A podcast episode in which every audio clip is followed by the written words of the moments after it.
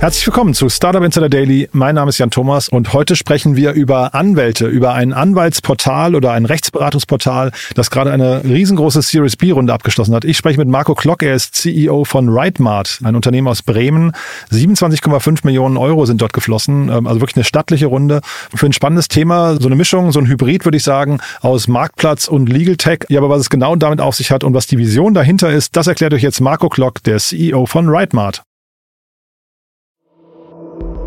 Startup Insider Daily.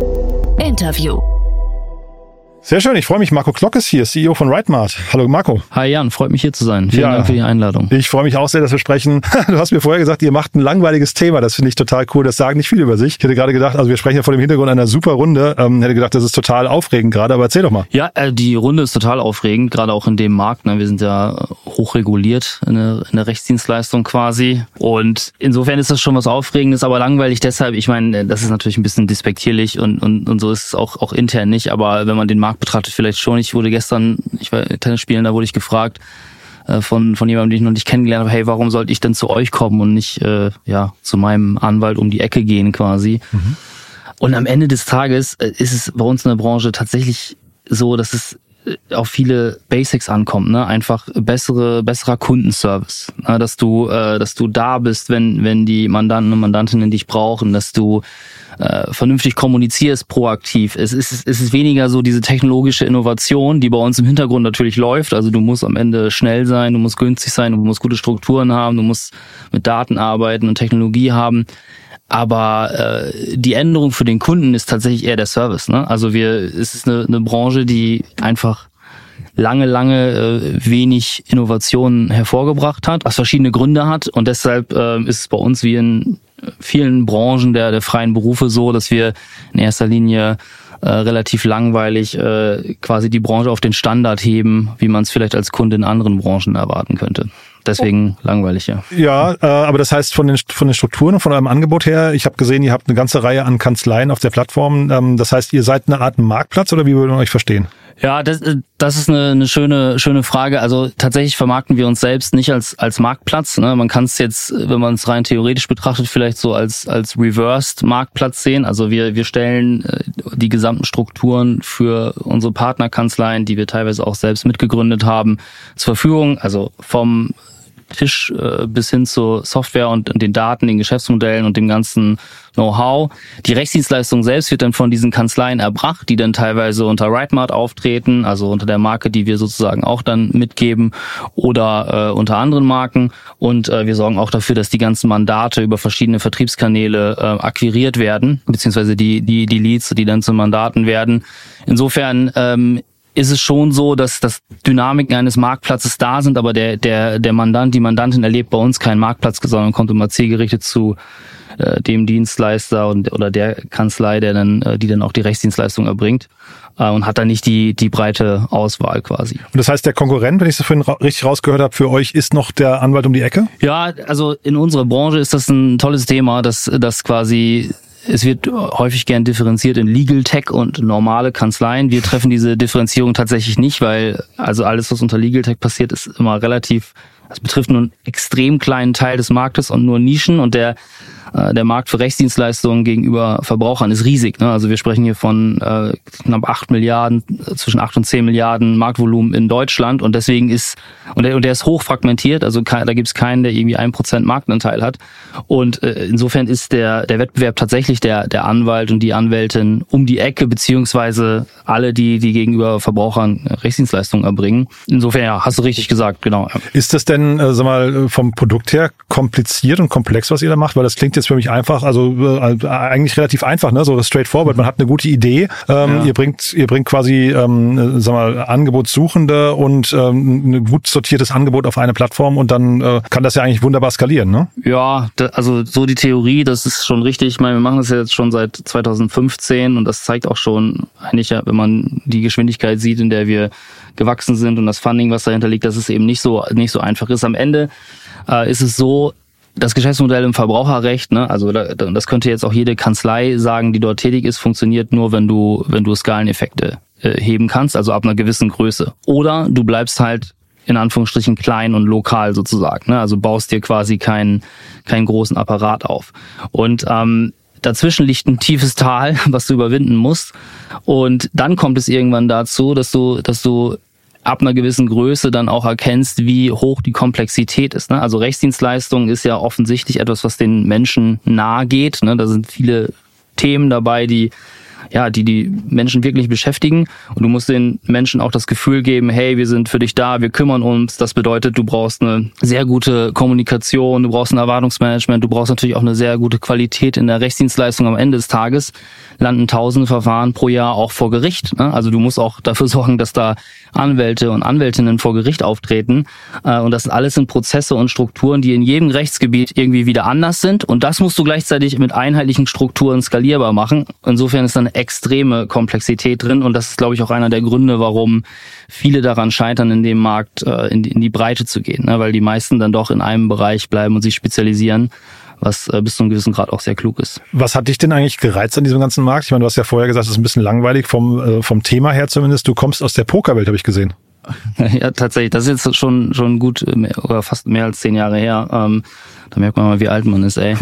äh, ja, also ich habe ähm, nach meinem Abi so fünf, sechs Jahre äh, professionell Poker gespielt. Also insofern, das damals war es so ein Online-Poker-Boom. Ich weiß nicht, ob du das mitbekommen hast. Mhm. Und dann hat sich aus den ersten Euros äh, was entwickelt, war, bin viel durch die Welt gereist und habe in, hab in der Zeit irgendwie so die Liebe gefunden, ja, schnell zu entscheiden und, und unternehmerisch würde ich mal sagen zu agieren. Das ist mir heute alles bewusst geworden äh, oder oder in den letzten letzten Jahren. Vor, früher wusste ich das natürlich nicht. Ne? Ähm, und als ich dann Jura studiert habe, habe ich äh, relativ schnell dann mit Kollegen ein erstes Unternehmen gegründet und dann auch RideMart. Und äh, da war es so, dass wir grundsätzlich gedacht haben, hey, lass uns mal den Anwalt mit Technologie ersetzen. Ne? Also Spoiler, das ist nicht äh, nicht das, was wir geschafft haben und auch auch KI, was wir oder AI, was wir bei uns äh, natürlich auch einsetzen, insbesondere jetzt diese Large Language Models, die bei uns tatsächlich übrigens schon äh, auch hier und da Nutzen stiften, ähm, ist das einfach äh,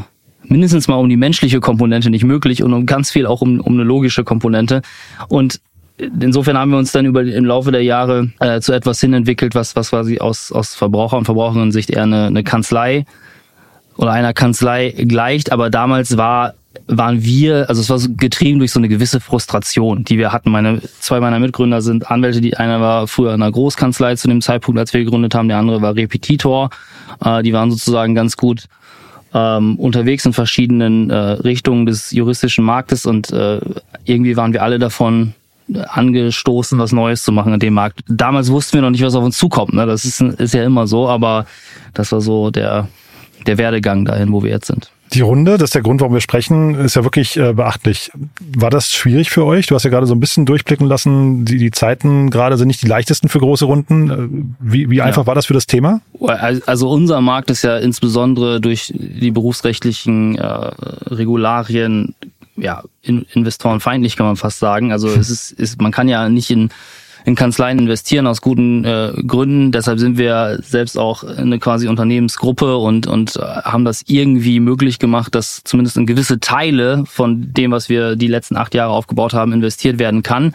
Und wir haben mit der Runde jetzt äh, eine Series B, die, die ist so jetzt für den, für den Rechtsmarkt oder mit dem Rechtsmarkt, äh, der sich um die Verbraucher kümmert, noch nie gab. Ne? Ich weiß gar nicht, ob es in Europa schon mal äh, was gab in der Höhe, aber in Deutschland auf jeden Fall nicht. Und es hat schon eine Zeit lang gedauert und es ist am Ende ja auch eine Runde, die von Strategen äh, mhm. getragen mhm. wurde. Äh, und das zeigt, glaube ich, schon ganz gut, wie komplex das ist. Ne? Nicht nur momentan in der Zeit, das kommt auch nochmal dazu, sondern auch einfach grundsätzlich in dem Markt, in dem wir, in dem wir tätig sind. Deswegen sind wir ziemlich äh, stolz darauf, das geschafft zu haben.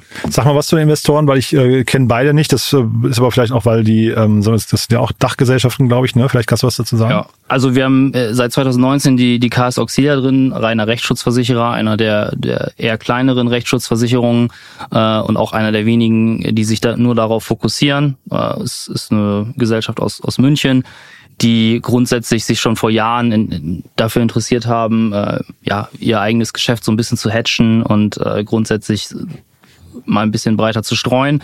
Und die zweite äh, Versicherung, die jetzt dazugekommen ist, das ist ein größerer Konzern aus, aus Münster, LVM-Versicherung, eigentlich in allen Bereichen aktiv. Kennt jeder, der, der sich irgendwie mal für eine Kfz oder was auch immer Versicherungen bei, bei Check24 umschaut, die mit der Rechtsschutzsparte dann wiederum auch ähm, strategisches Interesse haben ähm, und quasi diese Runde getragen haben, also beide gemeinsam. Und dieses strategische Interesse, man versucht ja als Startup möglicherweise äh, möglichst lange sowas rauszuzögern, ne, dass man Strategen mit reinnimmt.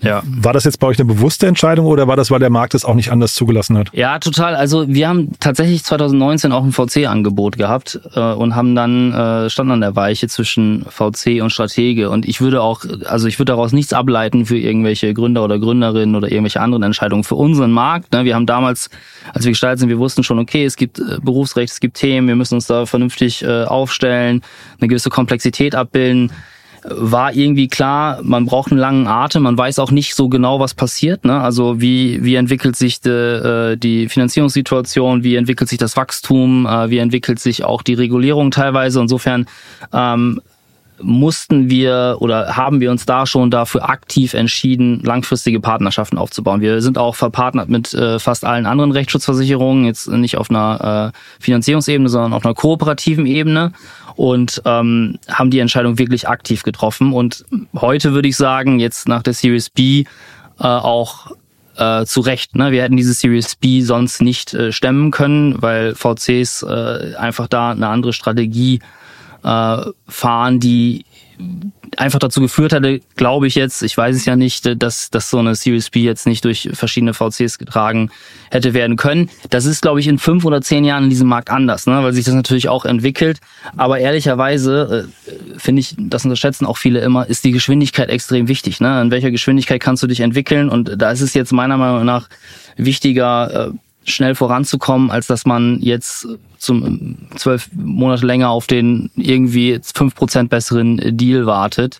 Ähm, wie gesagt, das wäre bei uns jetzt nicht möglich gewesen, aber grundsätzlich haben wir uns auch aktiv für, für diese Strategie entschieden, das so zu machen. Ich habe gesehen, ihr seid 250 Mitarbeiterinnen und Mitarbeiter schon. Das ist ja wirklich eine krasse Hausnummer. Und du hast mir im Vorgespräch auch gesagt, dass ihr jetzt möglicherweise... In der Gruppe, ne? Also das der, betrifft der, auch die Kanzleien. Ja. Mhm, äh, ja. Und trotzdem, also ist gut, dass du das sagst, ne? aber äh, trotzdem habt ihr euch jetzt entschieden, nochmal vielleicht anorganisch wachsen zu wollen. Ist das auch wieder Marktumfeld, also Opportunitäten oder ist das, weil ihr sagt, ihr könnt schneller äh, bestimmte Bereiche erschließen, als die, also wenn man sie zukauft, als sie ähm, selbst aufzubauen? Ja, also beides ist irgendwo richtig. Also einmal ist es so, dass, äh, dass es in dem Markt, dadurch, dass natürlich wenig äh, Finanzierung möglich ist, man wenn man es geschafft hat, einen gewissen Vorteil hat. Ne? Also den kann man natürlich auch dann ausspielen. Das heißt, es ergibt irgendwie strategisch für uns Sinn, äh, gewisse Assets, sei es jetzt das Webseiten oder Marken oder irgendwelche anderen Themen, die irgendwie äh, Traffic anziehen für, für Rechtsdienstleistungen äh, zu, zu erwerben, weil da gibt's einfach keinen großartigen äh, Käufermarkt. Ne? Also eine Konsolidierung, wenn du jetzt quasi mit der PE-Brille drauf guckst, würde jeder sagen, Mensch,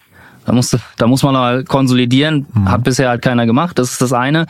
Und das andere ist äh, Erschließung neuer Vertriebskanäle und ähm, Quellen für, für Leads und Mandate. Auch das ist richtig. Also du hast in, in unserem Markt, dadurch, dass die Versicherungen auch eine relativ große Rolle spielen, weil die häufig die Kosten tragen und dass die äh, Verteilung der Umsätze sehr, sehr, sehr lokal ist. Ne? Also du, wenn du jetzt dir die 8 Milliarden oder 10 Milliarden anguckst, sind bestimmt 90 Prozent davon komplett lokal verteilt. Ne? Die berühren gar nicht das, das Internet oder irgendwie eine, eine Suchmaschine oder ähnliches ähm, willst du eigentlich auch in Bereiche rein, die du dir wahrscheinlich momentan günstiger kaufen kannst, als sie selbst aufzubauen. Ne? Und das mhm. ist dann ist dann so der der Grund dafür. Wir sind aber jetzt auch nicht komplett darauf angewiesen. Das muss man auch dazu sagen. Also wir haben äh, das schon so strukturiert, dass wir dass wir das machen können und auch machen wollen.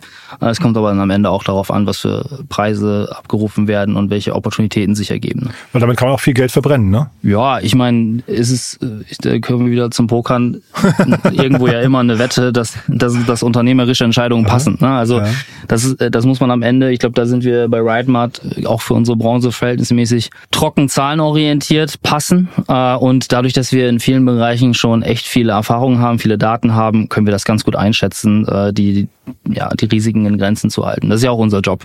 Ja, wenn du sagst zahlenorientiert, was sind so Zahlen, die ihr euch anguckt momentan, äh, auch für eure eigenen KPIs? Also wenn du jetzt auf die gesamte Unternehmensgruppe in Anführungsstrichen schaust, also mal alle Unternehmen zu, zusammen äh, nimmst, dann, dann schauen wir uns, also schauen wir uns die einzelnen Bereiche an. Profit Center nennen wir die jetzt ganz äh, langweilig bei uns. Das wäre zum Beispiel sowas wie Arbeitsrecht äh, und dann schauen wir uns in dem Bereich an natürlich die Topline, äh, verschiedene Dinge wie Umsatz pro Lead, Umsatz pro Mandat, äh, Conversion Rates. Ähm, wir haben eine, eine gesamte äh, Phasenkette quasi, die, die durch so einen gesamten Vorgang läuft und dann auch durch die verschiedenen Dienstleister, die hinterstecken, wo wir verschiedene äh, Conversion Rates haben äh, und am Ende auch die, äh, die, das Ergebnis der einzelnen Profit Center, die dann ein Bruttoergebnis erwirtschaften müssen, damit das gesamte äh, Geschäftsmodell sich überhaupt trägt. Also wir sind tatsächlich jetzt, wenn du, ich meine, du kennst wahrscheinlich den Markt jetzt nicht so gut, aber wir bringen schon eine sehr BWL-artige Sicht in die Rechtsdienstleistung, die, glaube ich, auch jahrzehntelang gar nicht notwendig war, ne? weil mhm. du hast einfach viel Geld verdient, die Mandate kamen irgendwie rein und äh, durch die Digitalisierung und ja, die Entwicklung ist das alles ein bisschen äh, straffer geworden, sag ich mal. Und sag mal, diese ganzen, ich habe gesehen, ihr habt so eine ganze Reihe an Subdomains mit klaren Missionen da irgendwie äh, ja. äh, ins Leben gerufen. Ja. Äh, Hartz-IV-Widerspruch, äh, Mehrbürgergeld, ähm, Dieselskandalhelfer mhm. und so weiter.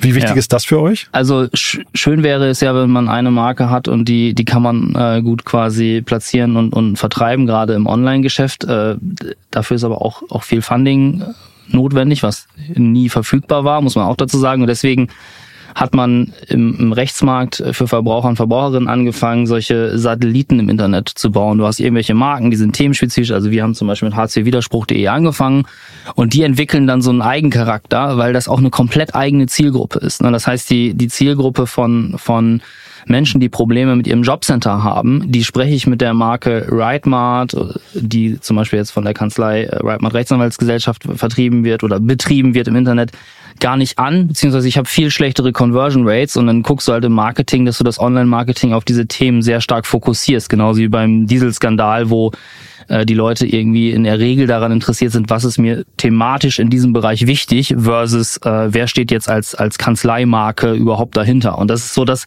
das wird sich ändern. Ne? Also das ist ein Trend, der wahrscheinlich in fünf Jahren oder in zehn Jahren aufgehoben ist. Aber stand heute sind die wirklich erfolgreichsten Vertriebsvehikel im Internet. Flightride ist auch so eins. Es gibt noch Geblitz.de oder ähnliches. Äh, sind sind so Nischenmarken und dahinter stehen dann immer irgendwelche anderen Konsortien, die die Rechtsdienstleistung anbringen. Hm, total interessant, finde ich. Und hast du das mal zwischenzeitlich bereut, ähm, diesen Weg eingeschlagen zu sein? Du hast ja gesagt, ihr wollt eigentlich die Anwälte irgendwie ersetzen. Jetzt unterwegs habt ihr gemerkt, so einfach ist es nicht. Äh, jetzt habt ihr trotzdem aber irgendwie nee, 27 Millionen. Ne? Also nicht, ja, dass das falsch rüberkommt. Ja, ja, nee, habe ich verstanden. Ne? Äh, aber ähm, ich frage nur jetzt mal in, innerhalb von den sechs Jahren, ähm, hast du es mal bereut oder sagst du, nee, ist total cool, ich habe die Reise meines Lebens? Du, also ganz ehrlich, ich, ich, ich liebe meinen Job. Ne? Also das, das hängt jetzt nicht äh, unbedingt am Markt oder an der Branche, das hängt einfach daran, äh, gestalten zu dürfen, entscheiden zu dürfen, äh, mit Menschen zusammenzuarbeiten, äh, zu lernen und, und solange das alles da ist und das ist bis heute nach wie vor da, ist das, ist das das Schönste der Welt. Also ich manchmal frage ich mich, wie kann man so viel Glück haben damit, dass man mit dem, was man tut, wirklich, wirklich, wirklich Spaß hat und am Ende auch irgendwo Erfolg. Ne? Klar, das ist nicht vorprogrammiert. Äh, und würde ich das Endergebnis kennen, würde ich den Weg immer wieder so einschlagen. Wenn ich jetzt äh, heute nur die oder damals nur die Risiken gekannt hätte, weiß ich nicht. Also im Grunde würde ich sagen, machen, Mut haben, aber auch, und das haben wir immer wieder getan, sich reflektieren, sich die Zahlen angucken, ehrlich sein und dann auch Entscheidungen daraus ableiten, ne? weil man mhm. macht Fehler ohne Ende und da muss man dann auch mal Konsequenzen äh, rausziehen. Und das ist, glaube ich, wichtig. Das machen, glaube ich, viele nicht, ehrlicherweise. Ist das dann auch schon, weil ich wollte dich mal nach deinen Learnings fragen aus dieser, aus dieser Gründungsphase jetzt, ähm, wenn du sagst, äh, Konsequenzen ziehen, ehrlich sich die Daten angucken und auch ehrliche Entscheidungen treffen. Sind das schon die wichtigsten Learnings dann, vielleicht, die ihr gemacht habt? Ja, also äh, übergeordnete Learnings auf jeden Fall, aber auch, auch fürs, fürs Private. Ich sage das immer wieder, en entscheiden einfach, ne? Einfach entscheiden und am Ende eine Annahme treffen und später wieder draufschauen, hey, war das richtig oder war das nicht richtig? Am besten mit, auf Basis von irgendwelchen Daten äh, und sicherlich ähm, sich, sich in irgendeiner Art und Weise reflektieren. Ne? Also auch die Zahlen sprechen lassen ich jetzt zum Beispiel für unseren Markt spreche, ich finde es immer erstaunlich, über wie, also wie lang der Zeitraum sein kann für Menschen, die nach wie vor in so einem Narrativ hängen, wie wir bauen einen Marktplatz auf, wir bauen eine Marke auf und man weiß ganz genau, die Zahlen entwickeln sich gar nicht in die Richtung. Es funktioniert halt nicht. Ne? Man mhm. muss immer wieder äh, sich da sich da erneuern und, und strategisch auch neu ausrichten. Und ich glaube, diesen Prozess entscheiden, gucken, was da rausgekommen ist, daraus Ableitungen treffen, dann wieder äh, neue äh, Annahmen treffen und entscheiden. Das ist, glaube ich, das, das, äh, das Wichtigste, ja. Und davor keine, keine Angst haben. Sehr cool. Du hast mir im Vorgespräch auch gesagt, ihr eröffnet gerade euer neues Office, ne? Wieder in Bremen mhm. oder ich habe da habe ich gar nicht gefragt? Äh, genau, unser Headquarter ist, ist, ist in Bremen und äh, wir werden jetzt äh, Anfang nächsten Jahres äh, umziehen und dann im Laufe der, also bis 2025, das ist so ein neu Neubauprojekt ähm, Ach, wow. unser finales Head of, äh, Headquarter beziehen. Da freuen wir uns auch sehr drauf. Wir haben jetzt sehr, sehr lange, also eigentlich acht Jahre in ähm, Start-up-ähnlichen Räumlichkeitsverhältnissen gewohnt. Die das ist ja auch legitim, ne? oder? Total legitim, ne? Das ja. ist aber irgendwann, also es ist so ein Feeling auch, ne? Du merkst irgendwann so, okay, keine Ahnung, Vorstellungsgespräche, die Leute kommen rein und wir haben das jetzt hier schon so ein bisschen verwandelt, dass es einfach total äh, seriös und, und cool ist. Aber grundsätzlich ist einfach die Substanz nicht da und jemand merkt, okay, es muss was Neues her. Mhm. Und das ist jetzt, äh, da wo wir jetzt hinziehen, ist es auch eher cool als, als Luxus, aber, aber trotzdem ist halt was Neues. Ne? Und das, äh, das ähm, ja, da freuen wir uns drauf. Sehr. Und da sucht ihr wahrscheinlich auch neue Mitarbeiter noch, ne? Auf, ja, auf jeden Fall. Also die, äh, die ganze Zeit, das, das, das ändert sich nicht in allen, allen Bereichen, glaube ich. Ähm, haben natürlich im Vorfeld der, der Runde jetzt auch schon ein paar Verpflichtungen äh, getroffen, die wir, die wir noch annoncieren werden. Aber sicherlich die nächsten Jahre. Kommt natürlich auch aufs Wachstum an, aber mhm. momentan sieht es so aus, als sollte das, sollte das passen. Sehr cool. Marco, hat großen mhm. Spaß gemacht. Haben wir was Wichtiges vergessen? Nee, eigentlich nicht. Vielen, vielen Dank fürs Gespräch, Jan, und äh, liebe Grüße. Ebenso, ne? Bis bald dann. Ciao. Danke, ciao, ciao. Startup Insider Daily. Der tägliche Nachrichtenpodcast der deutschen Startup-Szene. Ja, das war also Marco Klock, CEO von Rightmart und wirklich aller Ehren wert, muss man sagen. Ne? Starke Runde. Äh, Marco hat es ein etwas langweiligeres Thema genannt, aber ich finde es natürlich aus unternehmerischer Sicht immer spannend, wenn man einfach sich für ein Thema entscheidet und das dann einfach erstklassig durchexekutiert. So auch hier. Ich fand das wirklich super spannend und die Rundengröße spricht natürlich für sich. Ich bin sehr gespannt, wie es weitergeht. Wir bleiben in Kontakt. Marco hat angedeutet, da könnte noch das eine oder andere kommen. Dann werden wir ihn wahrscheinlich nochmal begrüßen. So, in diesem Sinne, euch danke fürs Zuhören. Wenn es euch gefallen haben sollte, gerne weiterempfehlen an Menschen, die hier mal reinhören hören sollten, die sich vielleicht für die Anwaltsbranche interessieren oder für Legal Tech oder einfach, weil sie mal hören möchten, wie man ein tolles Unternehmen in sechs Jahren aufbaut. Ich finde, all das hat hier drin gesteckt. Deswegen gerne weiterempfehlen. Dafür schon mal vielen Dank an euch. Und ansonsten, wie immer, ganz kurz der Hinweis auf unsere Plattform. Ihr wisst, wir bauen Deutschlands größtes Portal für die Startup-Szene auf. Wir versuchen dort alle Startups, die relevant sind, aufzulisten, nach und nach mit ihren Profilen, mit ihren Gründerteams, mit ihren Investorinnen, Investoren, ganz viele Nachrichten zu den einzelnen Unternehmen. Dazu dann äh, Podcasts, äh, Jobboards und so weiter. Also ich glaube, es ist ein tolles Projekt. Das findet ihr unter www.startupinsider startup.de. Einfach mal reinschauen. Ich glaube auf jeden Fall, es lohnt sich. So, das war's von meiner Seite aus. Euch einen tollen Tag. Vielleicht hören wir uns nachher nochmal wieder und falls nicht nachher, ja, dann hoffentlich spätestens morgen. Bis dann, alles Gute. Ciao, ciao.